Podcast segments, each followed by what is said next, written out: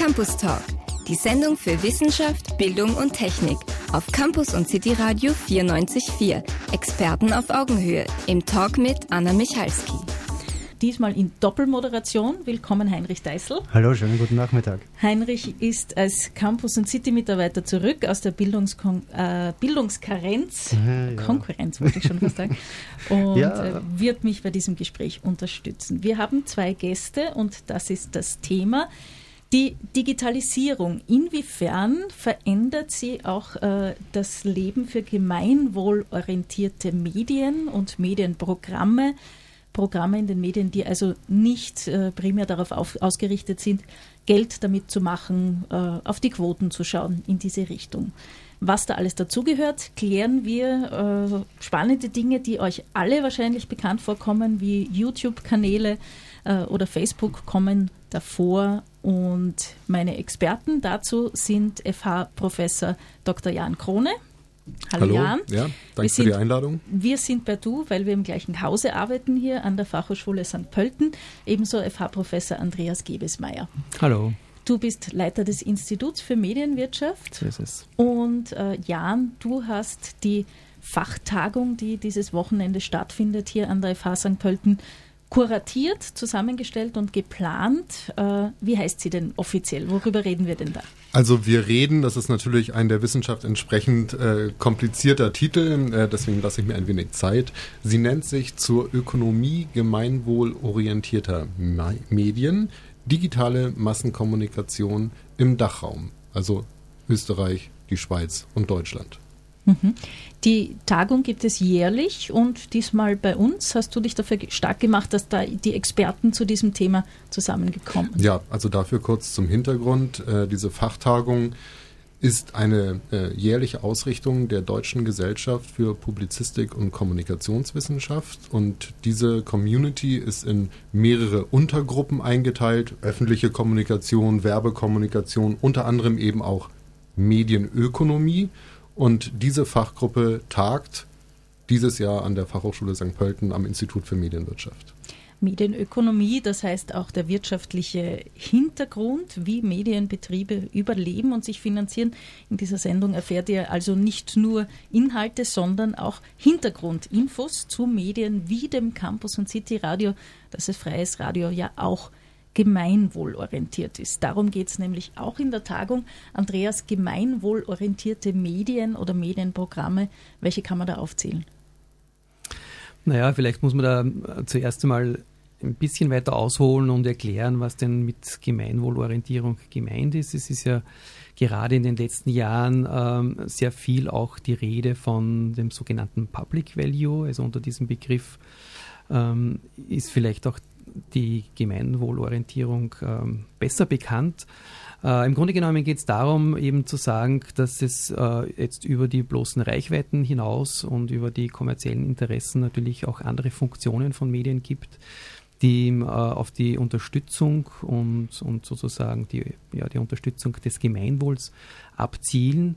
Und ähm, da erfüllen verschiedenste Medien ganz, ganz wichtige Funktionen, nicht bloß der öffentlich-rechtliche Rundfunk, äh, der natürlich eine Hauptfunktion hat, aber auch zum Beispiel freie Medien, Campusradio äh, unter anderem, äh, die sozusagen eben auch diese Form der Gemeinwohlorientierung ähm, auch im Auge haben. Äh, das erschöpft sich natürlich jetzt nicht in diesen beiden äh, äh, bekanntesten gemeinwohlorientierten, also vielleicht kann man das auch so nennen, Medienprogramme, die zur Integration der Gesellschaft beitragen. Die also, könnten aber genauso gut in ein, auf einem privaten Sender ähm, laufen. Deswegen, also die beiden werden flankiert, natürlich auch vom privat-kommerziellen Medien. Äh, wir kennen das jetzt aus dem österreichischen Nationalratswahlkampf, dass wir äh, politische Talksendungen im kommerziellen Fernsehen wie bei Puls 4 oder ATV wiedergefunden haben, die wiederum mit Fördermitteln unterstützt werden, ja, weil es sozusagen zur politischen Willensbildung der Gesellschaft beiträgt. Äh, diese Programme zu produzieren sind sehr teuer. Äh, äh, das passt nicht unbedingt in die Zielfunktion von privatkommerziellen Fernsehsendern hinein. Insofern gibt es da also eine Unterstützung, äh, um dieser generellen Aufgabe, die Andreas schon genannt hat, nämlich gemeinwohlorientierte Inhalte auch über kommerzielle Plattformen abzuspielen. Und darunter liegen natürlich, du hast es anmoderiert, ähm, äh, Plattformen der sogenannten Social Media, Facebook, äh, YouTube als äh, äh Videoschnipsel-Plattformen zu nennen, die natürlich auch offen stehen für Programmmacher und Programmmacherinnen, die äh, sagen, okay, ich habe einen ideellen Wunsch, die Gesellschaft zu verbessern, Informationen beizutragen, die vielleicht die großen Medienangebote nicht liefern können, also sehr spezielle Nischenprogramme. Und diese Angebote sind hier natürlich auch mit integriert in diese Tagung. Ich habe von eurer Tagung jetzt das Programm vor mir. Äh, Ende dieser Woche, 27. 28.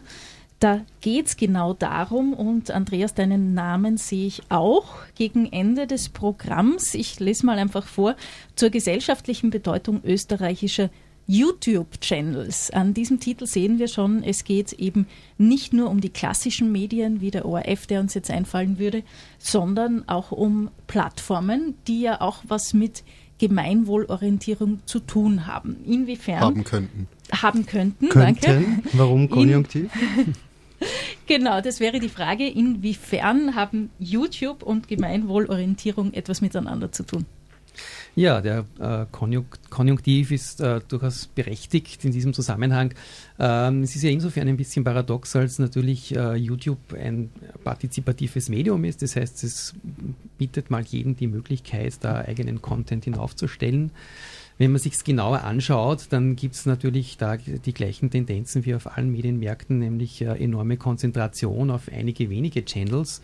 Und genau diese wenigen Channels, die äh, extreme Reichweiten haben, haben wir uns mal genauer angeschaut.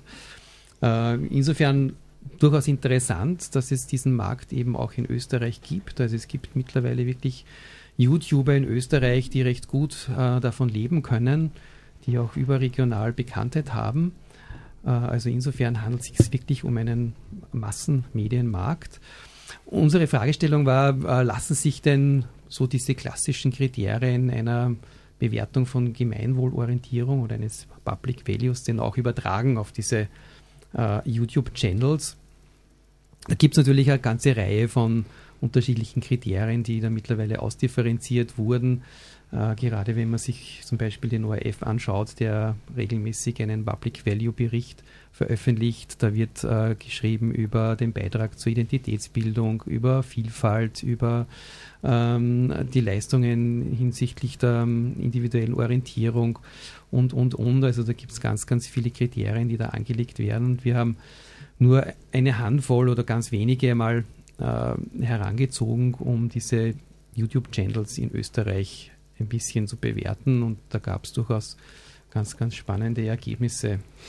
Inwieweit prüft man, kontrolliert man, evaluiert man äh, in einem neuen digitalen Medium wie eben YouTube ähm, sowas wie Gemeinwohl. Ich kann mir vorstellen, Public Value, ein Konzept vielleicht, das äh, in den Anführungszeichen traditionellen Medien ja eingeführt ist und wo es dann sowas wie vielleicht Bewertungskriterien gibt, kann man die dann so quasi eins zu eins dann aufs Digitale übertragen? Ist das was ähnliches? Weil vielleicht Rezipienten sind ja dasselbe, dasselbe aber äh, ich sag's mal, das Transportmedium ist ein anderes? Ähm, ja, man kann es teilweise, teilweise natürlich nicht. Also ich möchte es vielleicht an zwei Beispielen festmachen.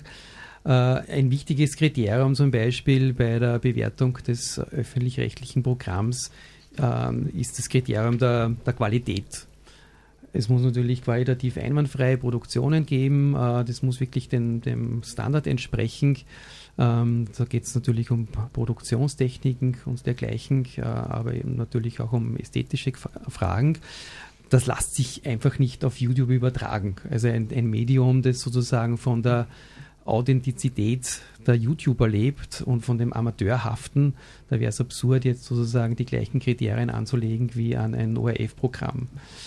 Andererseits äh, gibt es natürlich auch äh, Fragen, die man im Zusammenhang mit YouTube-Programmen oder YouTube-Channels diskutieren kann. Da geht es zum Beispiel um die simple Frage der der Rechtmäßigkeit, inwieweit werden sozusagen auch Normen, gesellschaftliche Normen erfüllt, sei es jetzt ähm, die Kennzeichnungspflicht von ähm, äh, Produktplatzierung ähm, oder die Frage, inwieweit ähm, äh, sozusagen auch gewisse Grundrechte eingehalten werden. Also das sind alles Kriterien, die man sehr wohl anlegen kann, auch auf YouTube-Channels und wo es sehr wohl auch eine gesellschaftliche Debatte geben soll darüber, ob diese YouTube-Channels diese Kriterien auch immer erfüllen. Ich habe gewisse Vorurteile, Zuschreibungen in meinem Kopf. Bei mir ist Gemeinwohl äh, was Gutes, Edles und YouTuber sind darauf aus, Geld zu machen. Wie passt das zusammen? Ist Gemeinwohl immer nicht kommerziell oder geht das auf YouTube ja gar nicht? Weil es nicht finanzierbar das, wäre. Das muss sich nicht ausschließen. Also ich glaube, dieser Gegensatz, ähm, den darf man nicht so weit aufmachen. Auch der ORF verdient natürlich äh, Geld und natürlich geht es auch darum, ähm, Reichweite zu haben. Das ist ja mitunter auch eine äh, Legitimationsgrundlage für öffentlich-rechtliche Programme, dass sie auch Leute erreichen mit ihrem äh, dennoch gemeinwohlorientierten Programm. Also es ist nicht grundsätzlich jetzt ein Gegensatz. Aber natürlich, also man muss sich schon bewusst sein, dass es bei diesen äh, Top-YouTube-Channels, äh, da geht es in erster Linie wirklich um Unterhaltungsprogramm äh, um Unterhaltungschannels und da ist natürlich jetzt die, steht die Gemeinwohlorientierung jetzt im Hintergrund. Kannst du ein paar Beispiele nennen? Habt ihr Beispiele angeschaut oder ist es mehr eine theoretische Diskussion? Natürlich, na, wir haben uns wirklich auch die Top 100 Channels ähm, angeschaut. Ich, ich, möchte vielleicht ein, ein Beispiel nennen, um auch noch einmal diesen Gemeinwohlorientierungsbegriff deutlich zu machen. Ein wichtiger Aspekt äh, mit dem eben zum Beispiel öffentlich-rechtliche Rundfunkstationen ähm, immer wieder argumentieren, ist der Beitrag zu einer ähm, regionalen Identitätsentwicklung. Also es muss Programm geben, wo sie sozusagen auch die Leute im Land, in den ähm, Regionen auch identifizieren können, wo sozusagen auch etwas von Relevanz ähm, aus ihrem Alltag, aus ihrem Umfeld dargeboten wird. Wir haben versucht, dieses Kriterium auch auf diese österreichischen YouTube-Channels anzulegen und, und festgestellt, dass es das so gut wie nicht gibt. Also Region ist kein Thema. Also es gibt äh, tatsächlich halt österreichische YouTuber, die aber in, der Regel auch in diesem klassischen YouTube-Hochdeutsch sprechen, also auch gar nichts von dieser Regionalität zum Ausdruck bringen.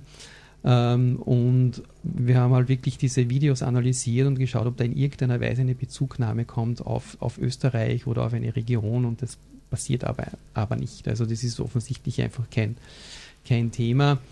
Interessanterweise, es kommt lediglich einmal vor, also es gibt diesen äh, sehr berühmten YouTuber in Österreich, der nennt sich ähm, KS Freak, What Else?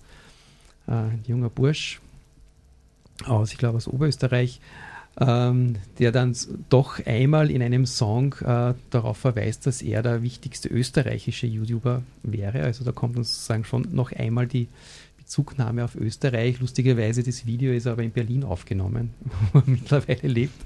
Also das heißt, das ist eigentlich ein Kriterium, das für die YouTube-Channels nicht von Relevanz ist. Zumindest nicht in den, in den Top 100 Channels. Ja.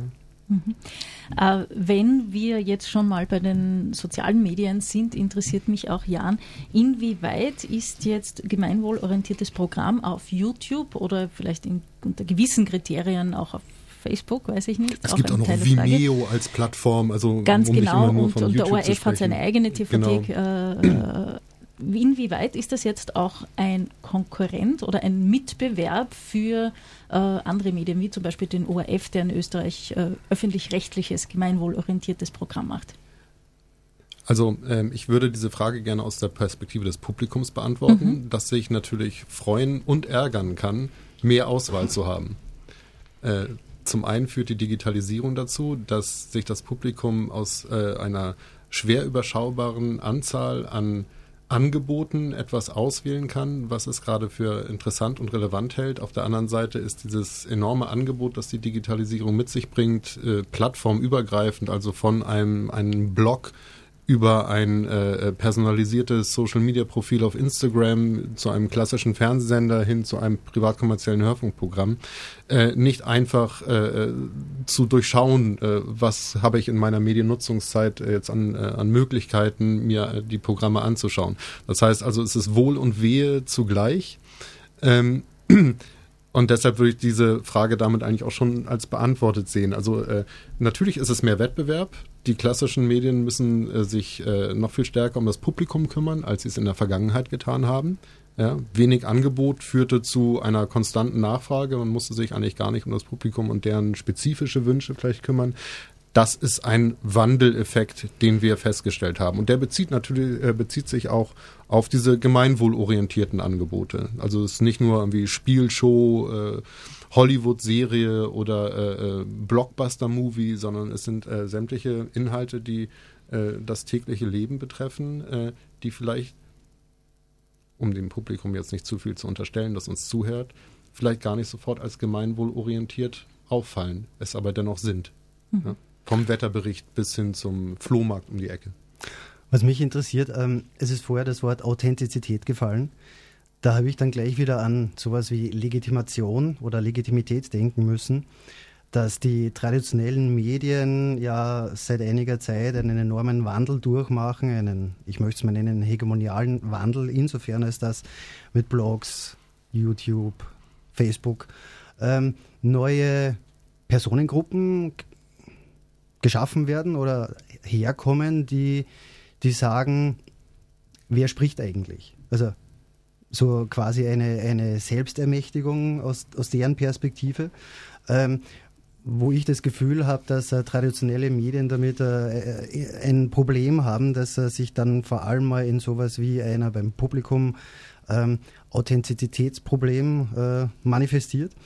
Meine Frage ist schlicht die, ähm, wenn ich mir so vorstelle, dass äh, YouTube als so authentisch gilt, unter dieser Prämisse, ähm, dann ist ja sowas wie der öffentliche also der Bildungsauftrag einer öffentlich-rechtlichen Einrichtung, der wäre ja dann per se, dass man über soziale Gemeinwohlthemen reden müsste.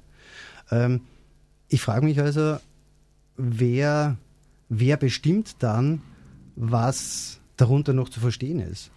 Ähm, ja, ist eine, eine schwierige Frage. Äh, vielleicht lassen wir am besten diesen Legitimitätsbegriff raus, äh, denn der hat nichts mit legal oder illegal erst einmal zu tun, sondern ist rein konstitutiver Akt eines Vereins, der sich eine Satzung gibt. Damit wird die Satzung legitim. Also nicht, dass wir uns da missverstehen. Und äh, wer bestimmt, wer redet, ist die Verfassung. Äh, die hm. Verfassung Österreichs, die Verfassung äh, der Schweiz, das Grundgesetz Deutschlands. Und wir finden dort eine Kommunikationsfreiheit, eine Informationsfreiheit, die äh, sämtlichen Neigungen äh, des Publikums auch als Medienproduzenten wieder entspricht, äh, das zu tun, was man kommunizieren möchte, solange es im Rahmen der gültigen Gesetze bleibt. Äh, größere Organisationen wie der öffentlich-rechtliche Rundfunk sind äh, in Österreich der ORF als Stiftung Eigentum des Volkes organisiert, verlangt natürlich nach einem sehr viel stärkeren organisatorischen, legitimierenden Rahmen äh, mit äh, sehr vielen Gremien äh, ähm, aus, zusammengesetzt aus gesellschaftlich relevanten Gruppen, also in erster Linie den politischen Parteien, dazu noch Arbeiterkammer, Wirtschaftskammer, Kirchen, Bauernverband äh, und äh, hier äh, im Ergebnis nachher äh, die Personalentscheidungen dann auch äh, getroffen werden, wer jetzt für eine große Organisation spricht, wie den ORF. Äh, das fächert sich natürlich äh, anders auf, wenn wir eine Privatperson nehmen, die einen YouTube-Channel äh, bespielt. Die, diese Person geht in, in, in, Klausur mit sich selbst und sagt dann, was sage ich und was sage ich nicht. Äh, bei privat-kommerziellen äh, äh, Rundfunkanbietern wie Puls 4 oder ATV ist es so, äh, was sagen wir, um unser Geschäftsmodell zu bedienen? Ja? Senden kostet Geld, das heißt, alles, was wir senden, muss in irgendeiner Art und Weise auch wieder äh, Erlöse generieren. Und so haben wir eine ganz unterschiedliche, eine sehr vielschichtige, inhomogene Gruppe, die eigentlich sagt, wer was sagt. Ich komme deswegen drauf, weil wir vorher darüber gesprochen haben, ähm, wenn es dann um Gemeinwohl geht, gelten ja traditionellerweise die freien Medien quasi als so die Trägermedien okay, dessen. Ja, jetzt äh, so. Äh, äh, langsam verstehe ich. Ähm, es gibt Anreizsysteme von der Medienpolitik. Hm. Äh, die nennt sich Medienförderung. Äh, die Medienförderung in Österreich beispielsweise will Vielfalt, qualitative Vielfalt in den Medien fördern und unterstützt deshalb die nicht kommerziellen Radios und Fernsehsender Österreichs, äh, unterstützt auf Antrag auch die privat-kommerziellen, wenn dann solche gemeinwohlorientierten Inhalte stattfinden, das heißt, die nicht auf Reichweite und Werbekommunikation ausgelegt sind, also in den Werbeblöcken, die dort umgeben sind. Und äh, findet nicht statt, interessanterweise, für äh, die ganz niederschwelligen Medien. Normalerweise hatten wir in der Vergangenheit immer den Begriff der Niederschwelligkeit. Andreas, mein Kollege, sagte irgendwie partizipatives Medium. Das war ja eigentlich so ein, ein reservierter Begriff für die nicht kommerziellen Medien wie Campusradio und ähnliche. Äh, jetzt haben wir äh, noch viel stärker partizipative Medien, äh, die aber von diesen Anreizprogrammen überhaupt nicht unterstützt werden nämlich diese Online-Only-Medien. Äh, das ist auch in der politischen Diskussion. Wir werden das an der Tagung auch immer wieder anschneiden. Äh, weil äh, hier muss man natürlich auch sehen, äh, es gibt YouTube-Kanäle, die jetzt vielleicht nicht zu den Top 100 gehören, die aber aus einem bestimmten Stadtviertel oder einer Region heraus betrieben werden, ehrenamtlich, wo also äh, äh Medienproduzenten sehr viel private Zeit aufwenden, um über Regionen oder Stadtviertel, Straßenzüge äh, zu berichten, die eigene kleine Community äh, zusammenzuhalten. Ähm, das sind alles auch gemeinwohlorientierte Medien. Aber wir können es nicht von vornherein sagen, was sind gemeinwohlorientierte Medien, sondern wir müssen uns das praktisch wie vor Gericht anschauen. Wir haben einen Fall, ist der jetzt gemeinwohlorientiert oder nicht? Campus Talk, die Sendung für Wissenschaft, Bildung und Technik auf Campus und City Radio 94.4. Wir wissen zwar jetzt noch immer nicht, wovon Peter lebt, wollen aber in der verbliebenen Stunde Campus Talk bis 14 Uhr noch diskutieren, äh, wovon Medienunternehmen leben, die gemeinwohlorientierte Programme anbieten. Wie zum Beispiel das Campus und City Radio als freies Radio, aber auch in Österreich der ORF oder überhaupt im deutschsprachigen Raum äh, die öffentlich-rechtlichen äh, Programme.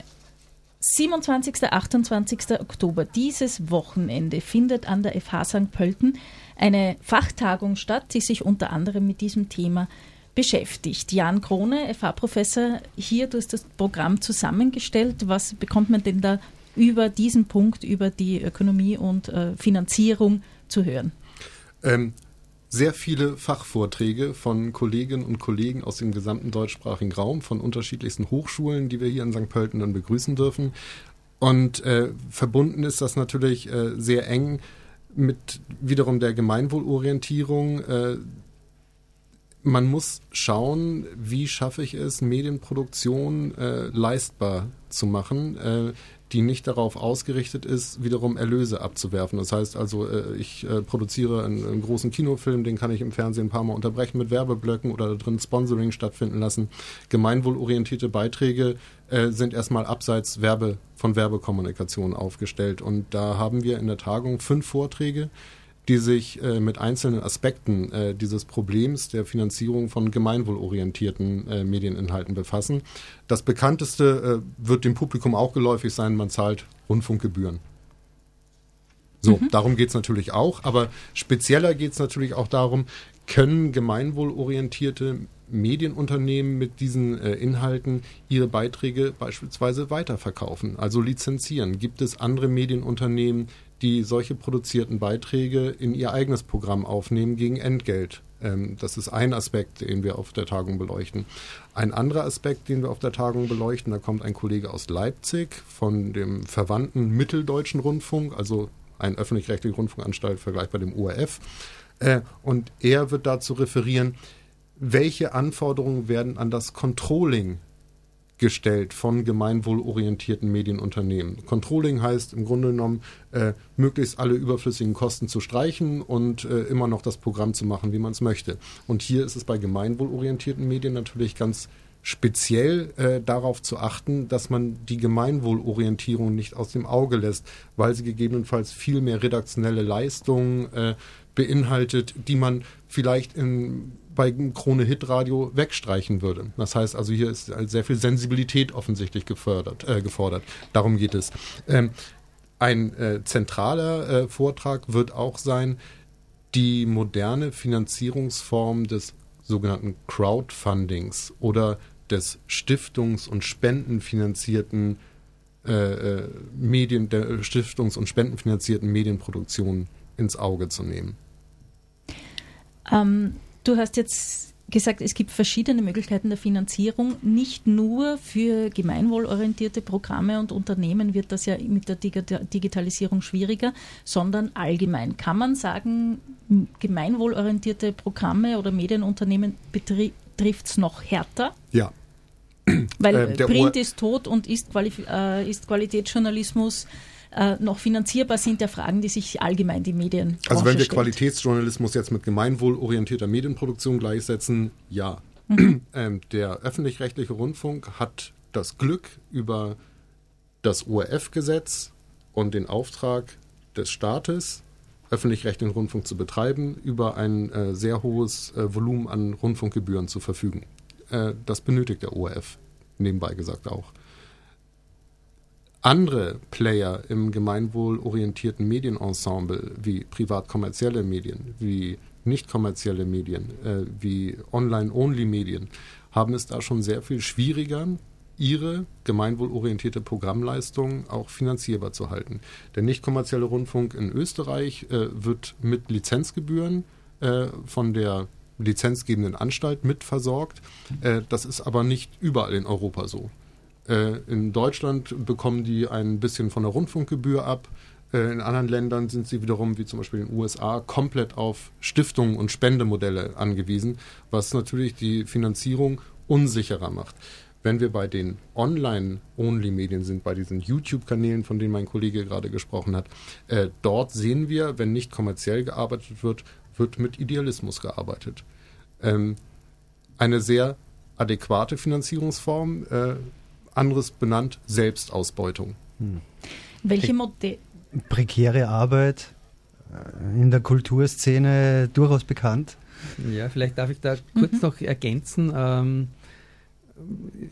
Jan hat es schon zum Ausdruck gebracht. Also es gibt eben im Grunde genommen zwei Modelle, nämlich das eine Modell ist die Werbefinanzierung oder Refinanzierung äh, der erfolgreichen Channels, die damit schon recht gut verdienen können. Also sei es jetzt über das YouTube-Partnerprogramm oder über Produktplatzierungen und dergleichen.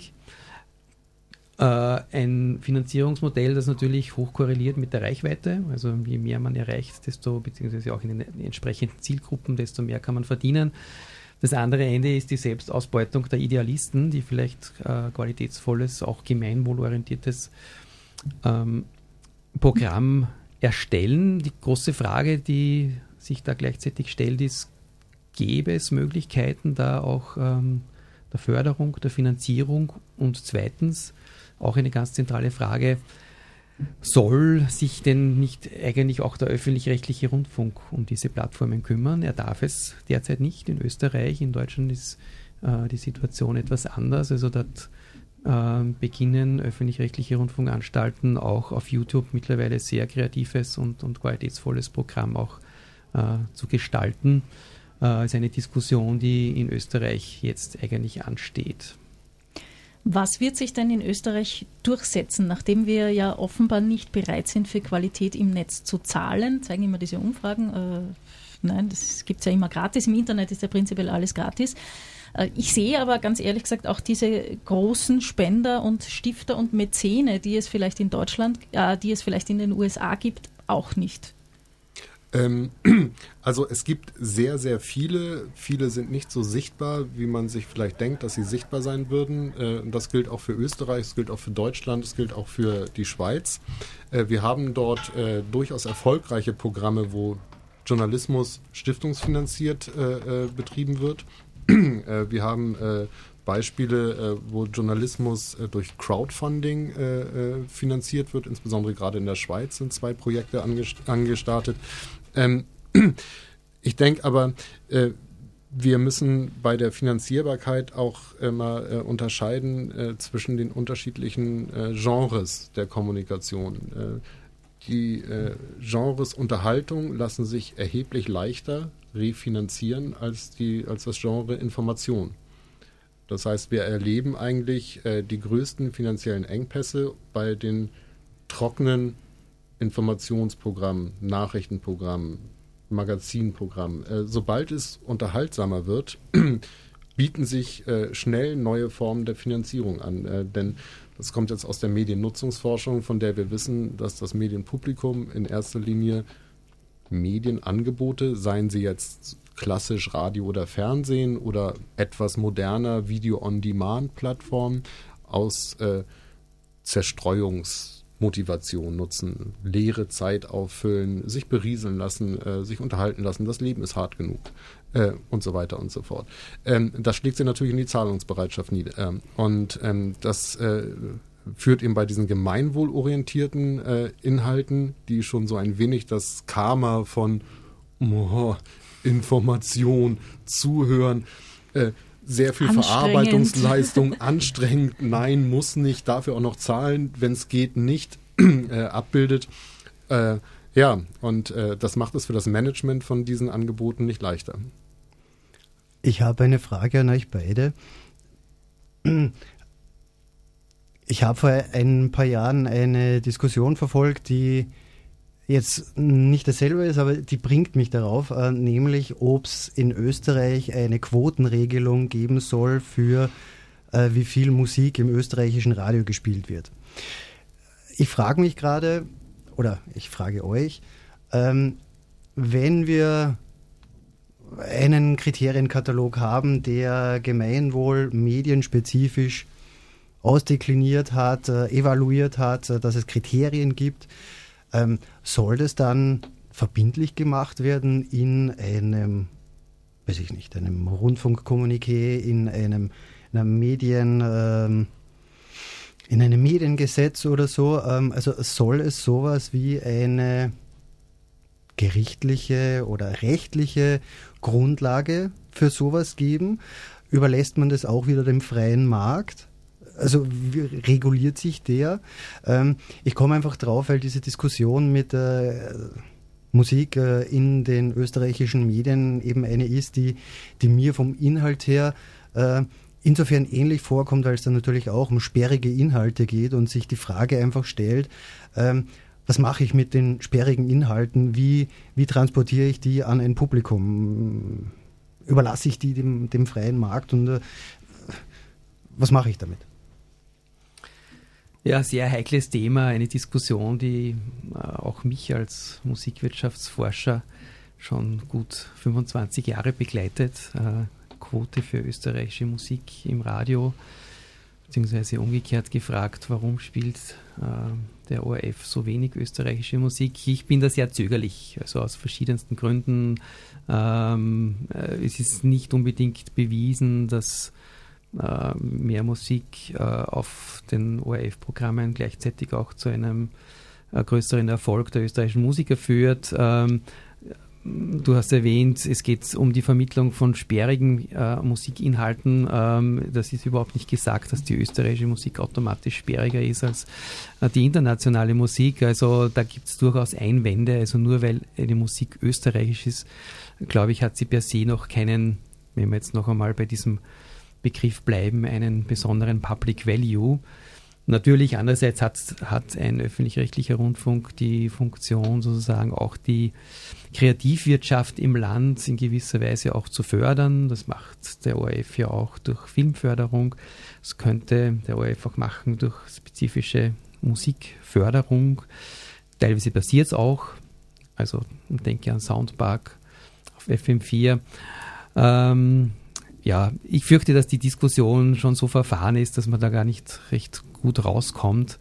Äh, ich zögere auf jeden Fall, das irgendwie gesetzlich festschreiben zu wollen, oder dass es eine gesetzliche Quote gibt für österreichische Musik. Ich habe das jetzt vielleicht, äh, ich wollte ich wollt Musik als Beispiel dafür nehmen für gemeinwohlorientierte Medieninhalte, die ja kann ich mir vorstellen, jetzt auch nicht so der, der totale Burnout. Anreiz, Burnout, danke.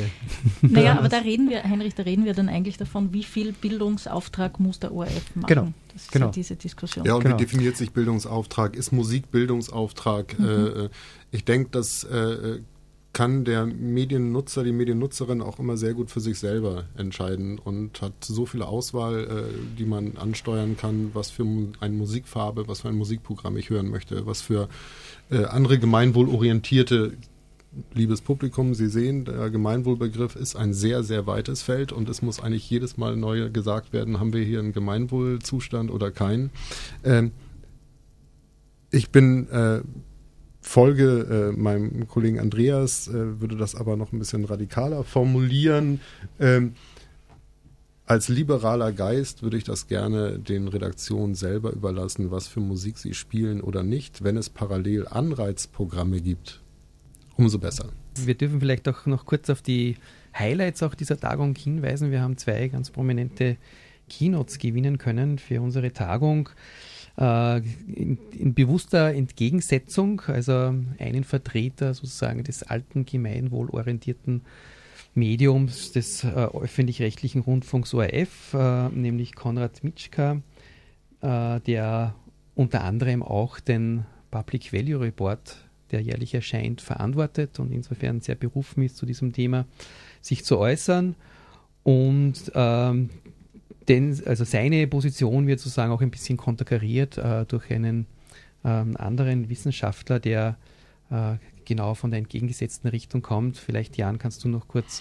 Äh, ja, berichten? also so entgegengesetzt ist äh, die Rolle von Leonard Dobusch nicht. Ähm, er ist von der Universität Innsbruck, hat aber noch mehrere Hüte auf dem Kopf, äh, äh, die ihn dazu auch äh, qualifizieren, hier über die explizite Online-Strategie äh, für gemeinwohlorientierte Programminhalte zu sprechen. Er ist nebenbei auch Verwaltungsrat vom zweiten deutschen Fernsehen in Deutschland, wurde dort aufgrund seiner Internet-Expertise äh, äh ausgewählt von einem Gremium und ist nebenbei sehr eifriger Blogger bei netzpolitik.org. Das also eine netzpolitische Institution im deutschsprachigen Raum ist, um sozusagen all diese Aspekte, äh, was tut das Netz mit unserer Umgebung, ähm, äh, dort zu beleuchten. Und äh, Leonard hält dann die zweite Keynote, also wie Andreas sagte, also nach diesem sehr zentrierten, auf den öffentlich-rechtlichen Rundfunk als Institution ausgerichteten Beispiel folgt eine weitere Person aus dem öffentlich-rechtlichen Rundfunk, die aber